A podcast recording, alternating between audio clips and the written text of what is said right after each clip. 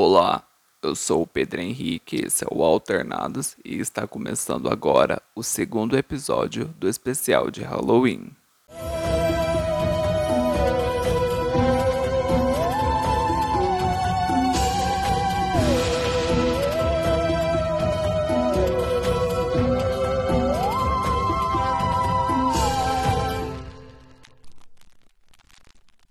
Obrigado a todos que estão acompanhando as histórias, acompanhando os episódios de Halloween.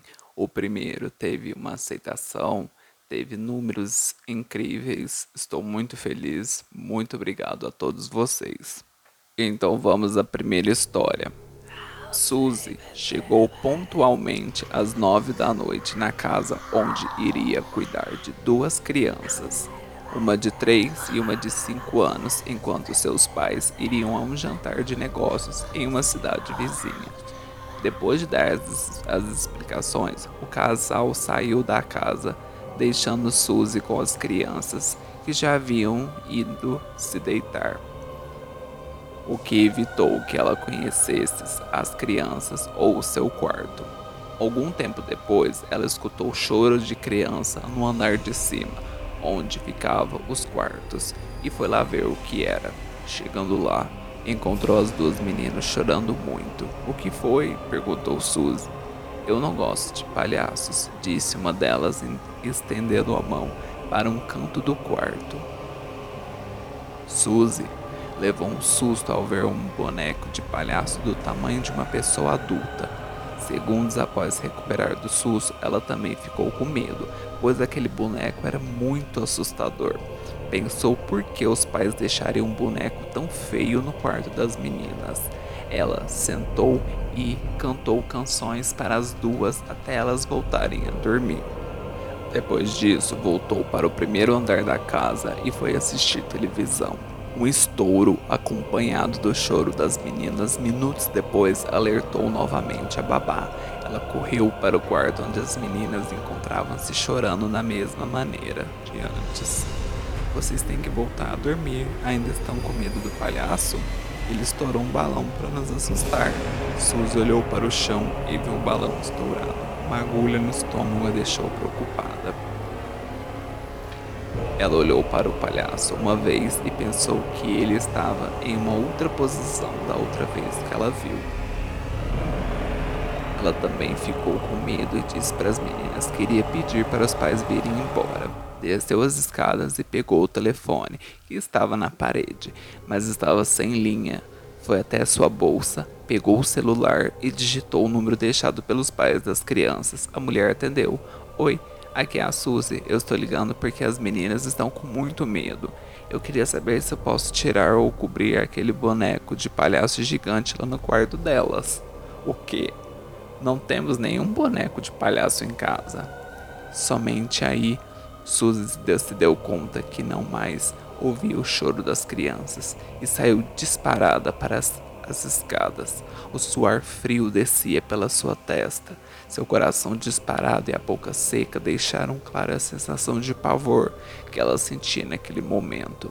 Cada degrau da escada parecia ter quilômetros, pois ela queria ver as crianças e saber que estavam bem. A única coisa que a mãe da criança escutou foi um grito e o telefone caindo no chão. O casal voltou para casa imediatamente e, quando chegaram, encontraram as duas crianças e a babá morta. Todos tinham seus rostos pintados de palhaço e um balão de gás amarrado no braço. Vamos à próxima história. O espelho que roubava almas. O que mais me lembro da minha infância era o grande espelho que havia na sala da casa da minha avó paterna. Estava sempre coberto por um grande lençol negro, o que despertava minha curiosidade e dos meus primos. Meus avós diziam que aquele espelho era amaldiçoado, capaz de roubar a alma de quem olhasse o seu próprio reflexo nele. Apesar de sermos bastante jovens, não acreditávamos na história. Se fosse verdadeira, não seria melhor destruir o espelho? Uma certa noite, brincávamos sozinho na sala quando meu primo Arthur teve a ideia de tirar o pano do espelho. Eu me calei. Apesar de não acreditar que ele teria essa, cora essa coragem, meu primo mais novo Felipe também não disse uma palavra. Vocês são duas mariquinhas, disse ele caminhando em direção ao espelho. Aproximou-se, segurou o lençol negro com duas mãos e o puxou para baixo. Instantaneamente, levei minhas mãos aos olhos, não queria olhar. Ouvi um baque surdo e em seguida Felipe soltou um grito de desespero. Logo toda a minha família estava na sala, pelo menos eu acreditava que estavam. Eu continuava com os olhos tampados, só tive coragem de olhar quando ouvi minha avó dizer: Pode abrir os olhos, o espelho está tampado. Meu primo Arthur estava morto, seus olhos estavam revirados, mostrando a parte branca, e sua língua pendia para fora da boca. Felipe estava sentado no chão em estado de choque. Balançava de um lado para o outro com o dedo polegar na boca. Fiz terapia, fiz terapia por anos para esquecer o que havia acontecido naquele dia. O terapeuta me fez acreditar que a morte de Arthur nada teve a ver com ele tirar o lençol do espelho. Aquilo tinha sido uma infeliz coincidência. Ele tinha sofrido um infarto. É raro uma criança de 10 anos sofrer um, mas o caso dele não foi um caso isolado. Tive pesadelos frequentes com aquele espelho por anos. Sempre me via na sala e uma curiosidade crescente me fazia tirar o lençol. A princípio nada acontecia. Depois via Arthur com o rosto encharcado de sangue, com os olhos revirados clamando por mim. Venha, primo, me sinto tão sozinho aqui, faz frio, não é um espaço tão grande, mas é o suficiente para brincarmos. Ainda hoje, embora não com a mesma frequência, eu ainda sonho com ele. Meu primo Felipe estava internado em um hospital psiquiátrico há 10 anos. Na época eu acreditava que Felipe tinha olhado para o espelho, mas ele contou em um dos seus raros momentos de lucidez que viu seu reflexo apenas de soslaio. Meu psiquiatra também tinha uma resposta para isso. Foi o trauma de ter presenciado a morte do irmão que o deixou assim. Algumas pessoas são mais fortes do que outras. Me disse ele certa vez. Casei-me e aceitei que o, que o que havia acontecido foi obra do acaso. Minha própria avó contou que tudo era invenção dela para nos amedrontar. Depois da morte do meu primo, só voltei na casa dela por duas ocasiões. A primeira há dois anos atrás, quando meu avô faleceu, e a segunda alguns meses atrás, quando minha avó faleceu. Embora minha avó fosse uma pessoa cheia de vida, depois da morte de meu avô, ela já não era mais a mesma. Raramente nos ligava ou visitava. Foi encontrada morta em frente ao espelho com um lençol negro na mão. Suas feições, conforme me contaram, eram as mesmas do meu primo. Pelo menos uma vez por ano, ainda tenho aquele sonho. Agora não são apenas um, são dois clamando por mim. Vamos à próxima história. Olá, eu sou Esther. Espero que gostem do meu conto. O fato que vou contar agora aconteceu comigo há cerca de quatro meses atrás. Moro nesse apartamento com meu marido e minha filha há quase um ano. E então nada de estranho havia acontecido até lá. Era um domingo à noite e meu marido tinha ido dormir com nossa filha de um ano no nosso quarto. E eu tinha ficado na sala de televisão, que fica de frente para o quartinho da minha filha. Todas as luzes da casa estavam apagadas, somente a TV estava ligada. Eu estava deitada no sofá e de repente resolvi me levantar para ir ao meu quarto, ver se minha filha já tinha adormecido para eu colocá-la no berço. Quando eu passei em frente à porta do quarto dela, que estava aberta, algo me chamou a atenção para dentro do quarto, como se fosse um suspiro de alguém. Pensando ser minha filha, imediatamente cheguei na porta do quarto, sem acender a luz. Quando olhei para dentro do berço, Iluminado apenas pela luz da TV que vinha da sala, minhas pernas ficaram bambas. Quase desmaiei. Com o que vi, havia um bebê no berço, mas não era minha filha. Era uma criança muito branca, careca, em pé, segurando nas grades do berço, olhando para mim. A única reação que tive foi correr para o meu quarto e olhar minha filha, que estava dormindo tranquilamente na cama, abraçada com o pai. Voltei então ao quarto dela, morrendo de medo, mas ainda assim tomei fôlego e acendi a luz. Não havia nada mais além do berço. Ninguém para que eu contei acreditou nesse fato. Meu marido até riu de mim. Mas eu tenho certeza do que eu vi. Eu não sou louca, não estava dormindo. Havia uma criança no berço da minha filha aquela noite. Até hoje, ouço barulhos estranhos no quarto dela e depois disso uma caixinha de músicas que ela ganhou de presente começou a tocar sozinha. Até mais. Então, pessoal, essas foram as histórias. Eu gostaria de compartilhar com vocês algumas séries para vocês assistirem no mês de Halloween.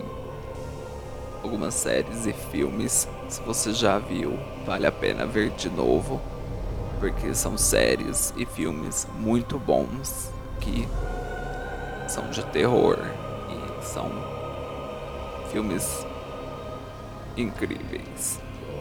A primeira série que eu quero indicar é uma série que eu e os meus amigos estávamos assistindo. Eu digo estávamos porque já assistimos todas as temporadas e estamos esperando para assistir as próximas as próximas temporadas, que é Castlevania. É uma série animada, original Netflix, baseada nos jogos de mesmo título. Conta a história de Drácula, Lisa, Trevor, Saifa, Alucard e outros. É uma série de terror, horror e contém cenas para maiores de 18 anos. A próxima indicação é um filme, Invocação do Mal. É um filme de terror que tem como protagonista Ed e Lorraine Warren, dois investigadores paranormais mundialmente conhecidos que foram contratados para investigar fenômenos sobrenaturais. São dois filmes, ambos são muito bons.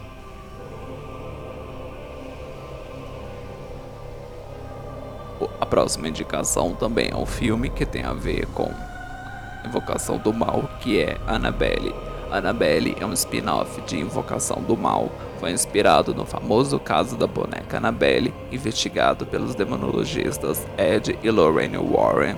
São três filmes, sendo eles Annabelle, Annabelle a Criação do Mal e Annabelle de Volta para Casa.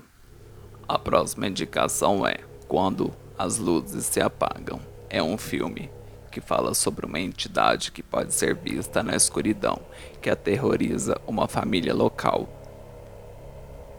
Desde pequena, Rebecca tinha uma porção de medos, principalmente quando as luzes se apagavam. Ela acreditava ser perseguida pela figura de uma mulher. E anos mais tarde, seu irmão mais novo começa a sofrer do mesmo problema. Juntos, eles descobrem a aparição que a aparição está ligada à mãe deles. Rebecca começa a investigar o caso e chega perto de conhecer a terrível verdade. A próxima indicação é um filme Atividade Paranormal. É uma franquia de filmes que tem como foco o formato pseudo-documentário, onde os protagonistas filmam a sua rotina com uma câmera na mão, captando e descobrindo as presenças sobrenaturais todos seguem o mesmo padrão de pseudo-documentário.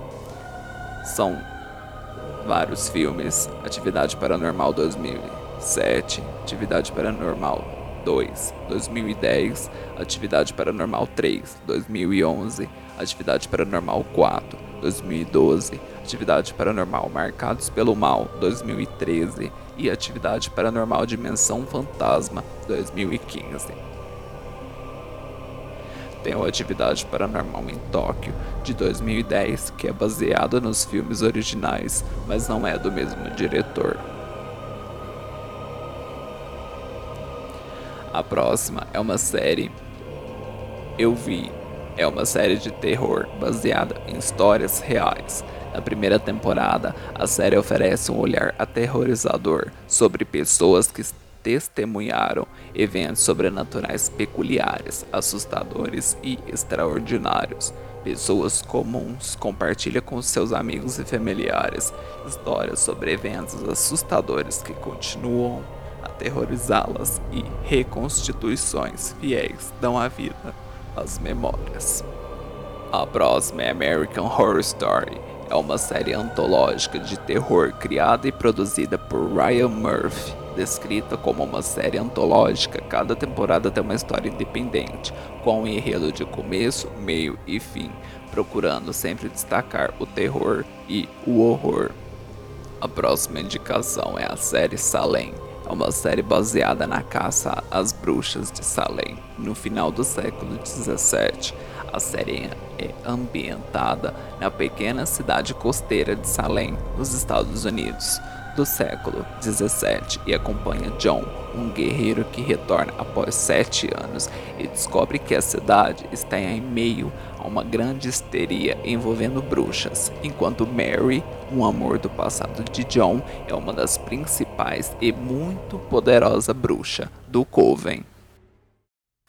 Esses foram as séries e filmes. Agora eu gostaria de indicar para vocês bandas com temáticas de terror são as bandas que eu mais ouço. Então, é as que eu vou poder indicar para você que quer ouvir uma música diferente no Halloween e que tenha uma temática mais sombria, terror e que tem temas mais sombrios.